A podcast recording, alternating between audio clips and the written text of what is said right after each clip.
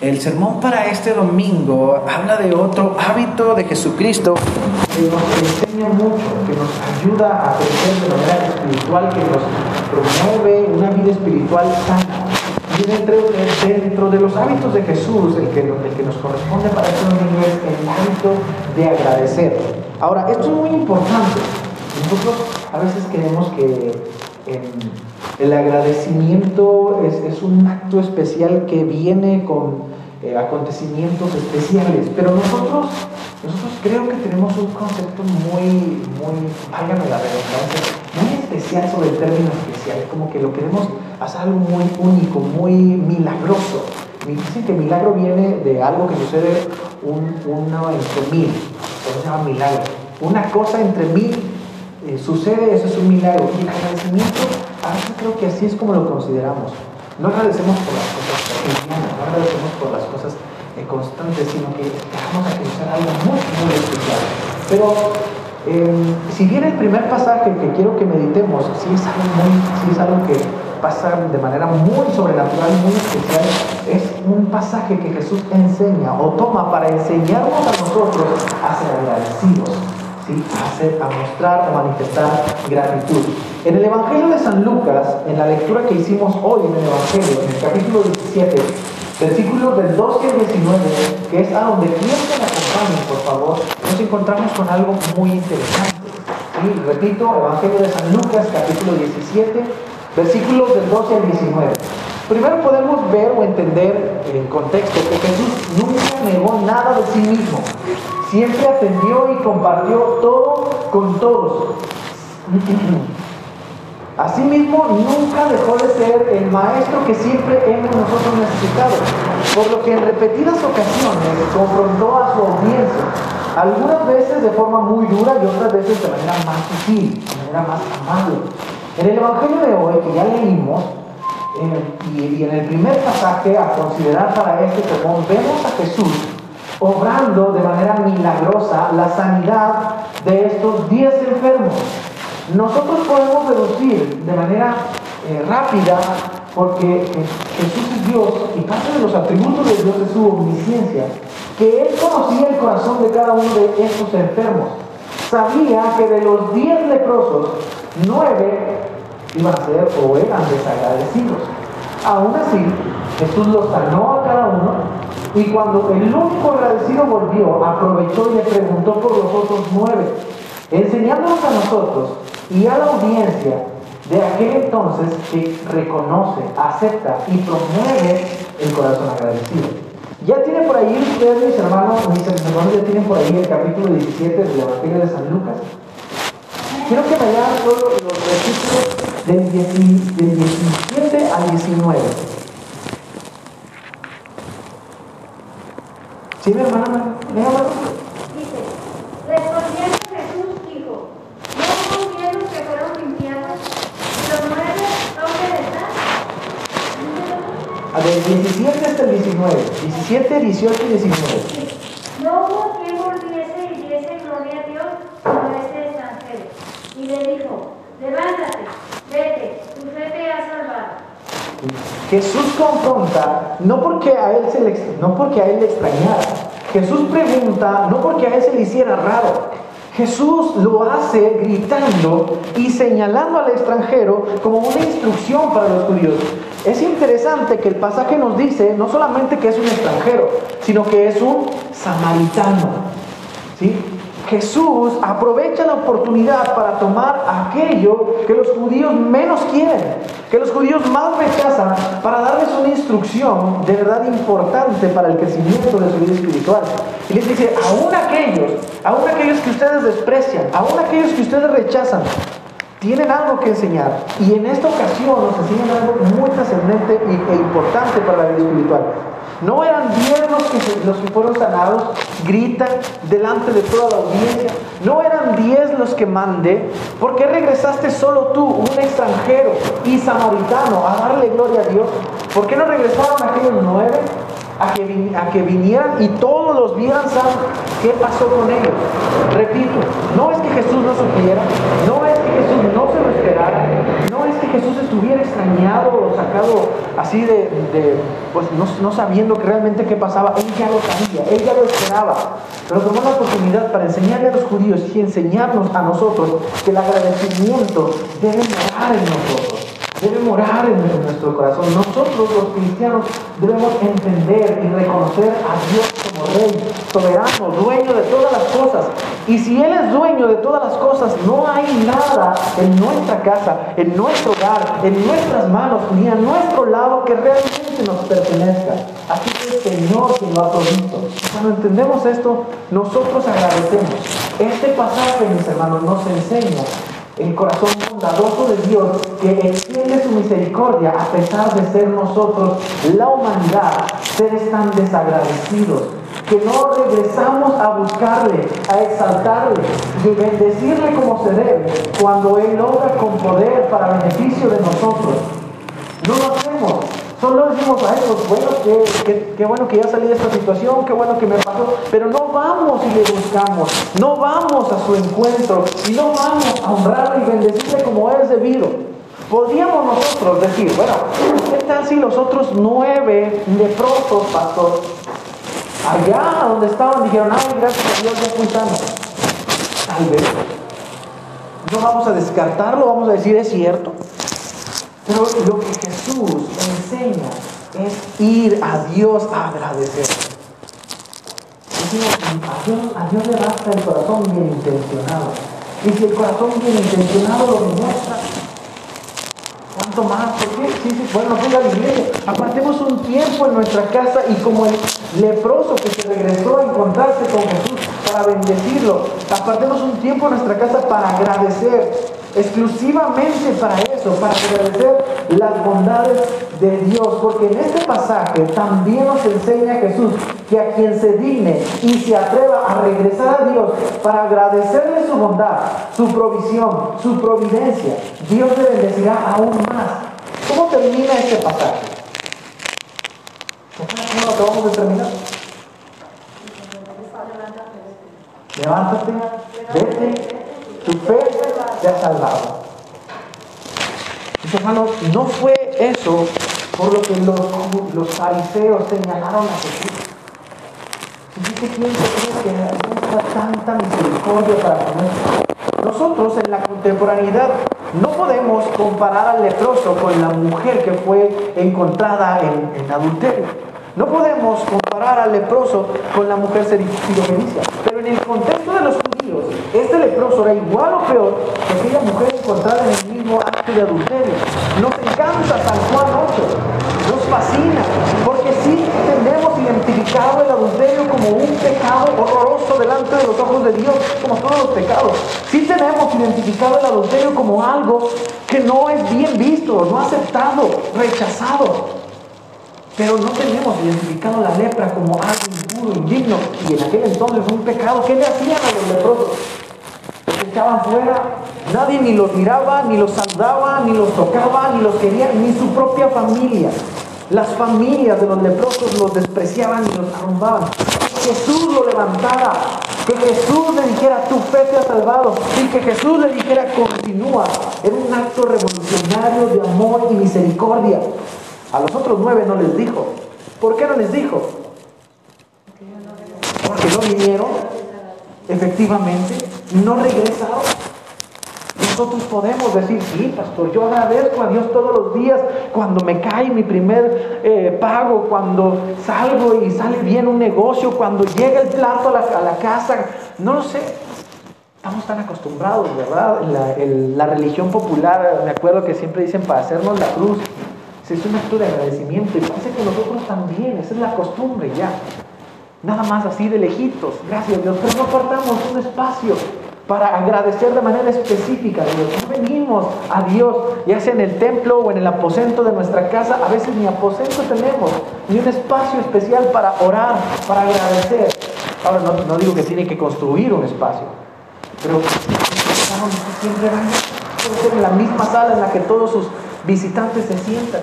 Puede ser en su habitación, puede ser ahí en su comedor, el punto que usted siempre tenga un espacio apartado, especial, en lo que nada esté junto con ese espacio para agradecer a Dios. ir a Jesús como lo hizo este leproso, ir. ¿Cómo estamos nosotros actuando? Somos más como los nueve desagradecidos que una vez que tiene la bendición de Dios, la toma, la disfruta, pero no vuelve a Cristo para agradecerle o bendecir.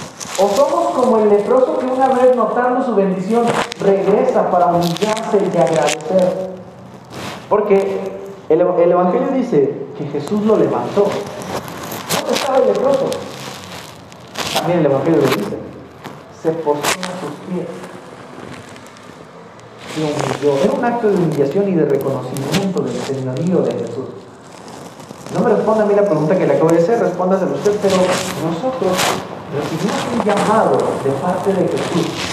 No solamente vemos en él el acto de agradecer, el, hábito de agradecer, sino que encontramos en él un llamado a que nosotros seamos agradecidos. Este es el primer pasaje para este sermón, el Evangelio del, domingo de hoy, nos recuerda que Jesús promovió, que Jesús estimuló y que Jesús exaltó el agradecimiento, de manera que bendiga. Ahora, Jesús no solamente lo promovió, sino que también lo practicó. De hecho, de hecho, ese es el tema del sermón.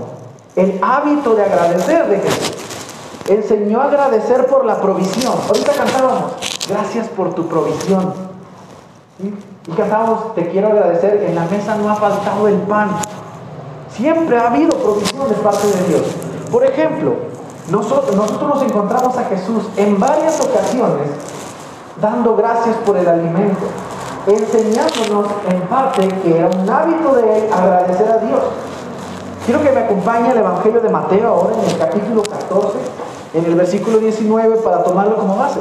Pero especialmente el capítulo 14 y el capítulo 15 nos enseñan dos actos que particularmente nos demuestran el agradecimiento de Jesús por los alimentos. ¿Sí? Evangelio de San Mateo, capítulo 14, y vamos a leer solo el versículo 19. Repito, Evangelio de San Mateo, capítulo 14, versículo solo el 19, y se los leo ahora yo. Dice la palabra del Señor. Entonces mandó a la gente recostarse sobre la hierba, y tomando los cinco panes y los dos peces, y levantando los ojos al cielo, bendijo y partió y dio los panes a los discípulos y los discípulos a la multitud. Bendecir, mis hermanos, que viene aquí en, la, Reina Valera, también traducido en otras versiones, como la traducción actual, como agradecer. Dio gracias y entonces lo empezó a repartir. ¿sí? Lo vemos nosotros en este capítulo, el agradecer, perdón, lo hizo antes de dos milagros de multiplicación de los panes y los peces. Lo vemos en Mateo 14 y luego lo vemos de nuevo en Mateo 15, enseñando además que aunque parezca que hay poco en la casa, si lo ponemos en manos de Dios, es mucho. Quiero repetir, nos enseñó a agradecer en lo poco y ponerlo, eso poco, que para nosotros puede ser poco, en las manos de Dios. En 2012, mis hermanos, yo escuché en un, campamento para niños un canto infantil que hasta la fecha me, ha encantado, me fascina. Me gusta mucho. un tiempo que tratamos de sacarlo aquí pero no encontramos los acordes y, ya lo dejamos abandonado. ¿verdad? Pero dice ese canto, sé que tú puedes multiplicar lo poquito que tengo yo. Lleva, más o menos este ritmo. Sé que tú puedes multiplicar. Es para niños. Lo poquito que tengo yo. Si tengo dos peces y cinco panes. Tengo dos peces y cinco panes. Sé que no es mucho, pero aquí está porque Jesús nos enseña que hasta lo que nosotros consideramos poco es digno de agradecimiento y digno de ser puesto en sus manos. Siempre debemos agradecer y reconocer así que de Dios viene lo que tenemos, sea poco o sea mucho. Y alabar y agradecer a Dios aún en lo poco como en el caso de los pasajes de la multiplicación de los panes y los peces. Leímos un versículo en el capítulo 14, pero hay otro milagro de la, de la misma naturaleza en el capítulo 15. Podemos llevar, llevarnos grandes sorpresas al ser nosotros agradecidos en lo poco y ponerlo en las manos de Jesús. Sorpresas como ver el, el alimento multiplicarse de manera abundante para compartir con muchos y hasta sobrar. Repito, ver de manera sobrenatural que el alimento se multiplica y alcanza para todos y aún hasta para más. Yo sé que los mexicanos lo sabemos. Somos latinos. Vivimos en un país donde el salario mínimo apenas nos alcanza para lo, lo básico a veces.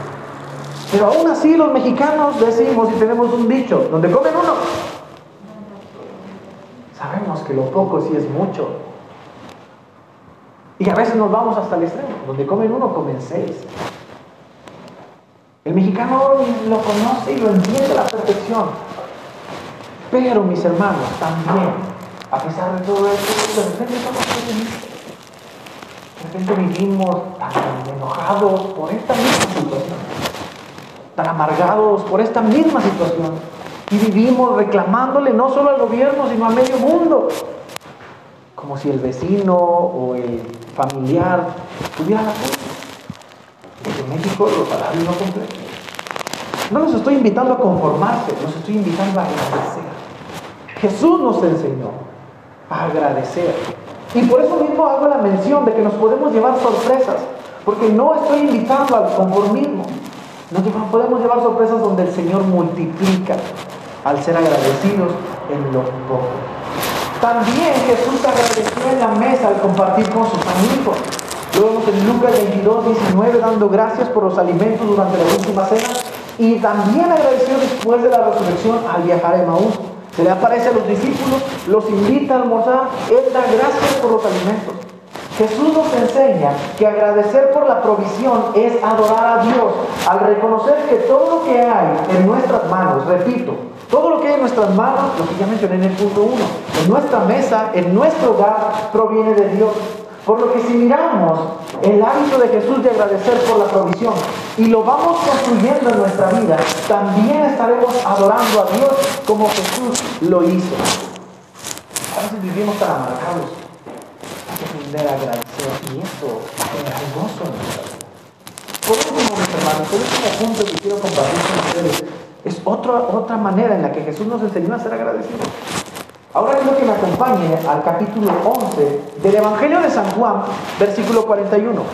Este es un capítulo que en, los últimos años, específicamente desde que llegué, yo aquí, aquí a Jesús de Nazaret, ha tomado tanta significancia y relevancia para mi vida.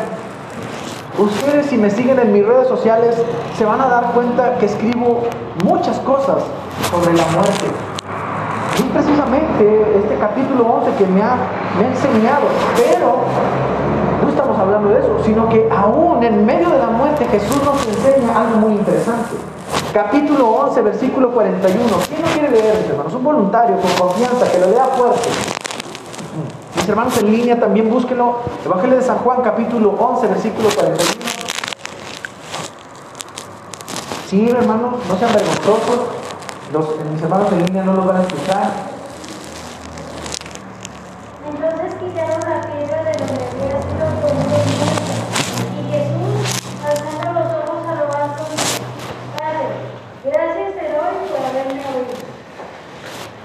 Gracias te doy por haberme oído. ¿Puede leer lo siguiente, hermana? Yo sabía que siempre me oyes, pero lo dije por causa de la multitud, por causa de Dios, para que vean que tú Así. Yo sabía que siempre me oyes. Gracias por haberme oído. Y le dice, yo sabía que siempre me oyes. Pero vamos por partes. En este capítulo, que todos recordamos, nos encontramos con muchas cosas alrededor de la muerte de Lázaro, que tienen mucha significancia para nuestra vida espiritual y también para la vida en la cotidianidad. Pero lo que compete al tema de este domingo, en esta ocasión, es solo esta frase. ¿sí? Una pequeñita frase de Jesús antes de resucitar a Lázaro, dice, gracias por escucharme. Sé que siempre lo haces. Con esta, con esta corta frase Jesús nos enseña algo, a reconocer y agradecer la permanente atención de Dios a su pueblo, a sus hijos. Este tercer punto del sermón es que Jesús nos enseñó a agradecer por la cercanía de Dios. Oiga, ¿qué, cantábamos hoy? Hoy quiero agradecerte, Señor. Gracias por tu provisión. Gracias porque tus, por tus atenciones. De hecho, la primera estrofa dice, quiero agradecerte tus cuidados. Cada cual el Señor tiene cuidado de nosotros. Y para tener cuidado, ¿qué necesita Dios? Bueno, es un decir, ¿verdad? Porque Dios es Me refiero a que para nosotros tener cuidado normalmente necesitamos conocer qué necesidades hay. Y para conocer qué necesidades hay se tienen que escuchar. No es que Dios lo necesite, pero realmente. Jesús sé que siempre lo hace. Repito, Jesús declara, sé que siempre lo hace, Señor. Y este absoluto debe ser entendido como una verdad inquebrantable. Debe procurar en nosotros el agradecimiento de nuestra alma y nuestro corazón de manera constante, repetida y pública. Porque sabemos que el Señor siempre nos escucha. Dios siempre nos ve, siempre nos escucha, siempre nos observa y siempre nos cuida. Y si esto no crea en nosotros el hábito de agradecer, como Jesús que nos enseña con este acto, ¿qué necesidad tenía Jesús de, decir? Él ninguna. ¿Por qué lo dijo? Acaba de leerlo a la hermana Malenita para que todos aquí crean. Gracias porque me escuchas. Yo sé que siempre lo haces, pero lo digo para que todos me crean y sepan que siempre me oyes, siempre me ves, siempre me cuidas, siempre estás. En todo tiempo hay una cercanía constante, permanente, de ti hacia mí. No hay día que tú no me busques. No ha habido día que tú no me hayas buscado. Cuando fui rebelde, tú fuiste por mí. Cuando blasfemé en tu contra, tú fuiste por mí. Cuando renegué de ti, tú fuiste por mí. Cuando no fui agradecido, tú fuiste por mí. Cuando estuve lejos, tú fuiste por mí. Cuando renegué de todos a mi alrededor, no de ti nomás, tú fuiste por mí. Cuando empecé a creer en ti, seguiste buscándome. Ahora que creo en ti, sigues hablándome, no me dejas. Tienes una cercanía constante.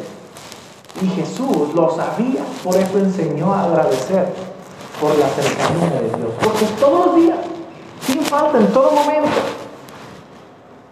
Mis hermanos, si nosotros aprendemos a ver todas estas cosas, sin duda alguna, construiremos en nuestra vida el hábito de agradecer a Dios. Por ahí les compartí una editorial en mi. Quiero terminar.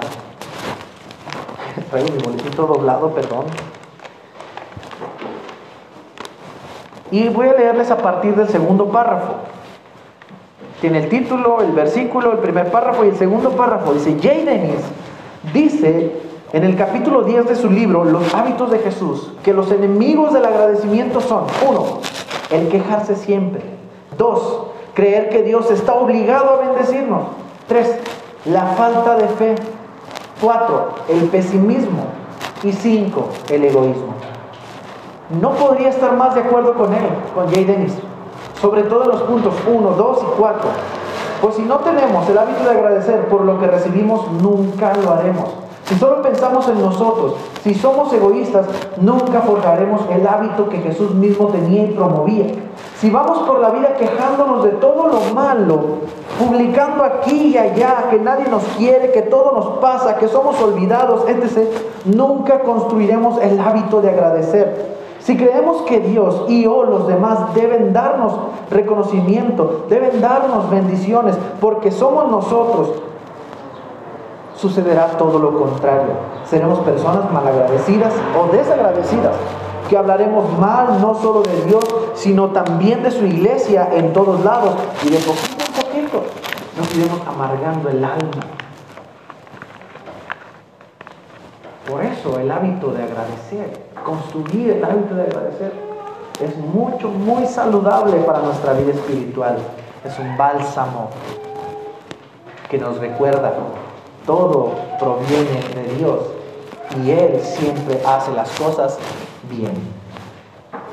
Con eso concluyo, mis hermanos. Todo proviene de Dios y Él siempre hace las cosas bien.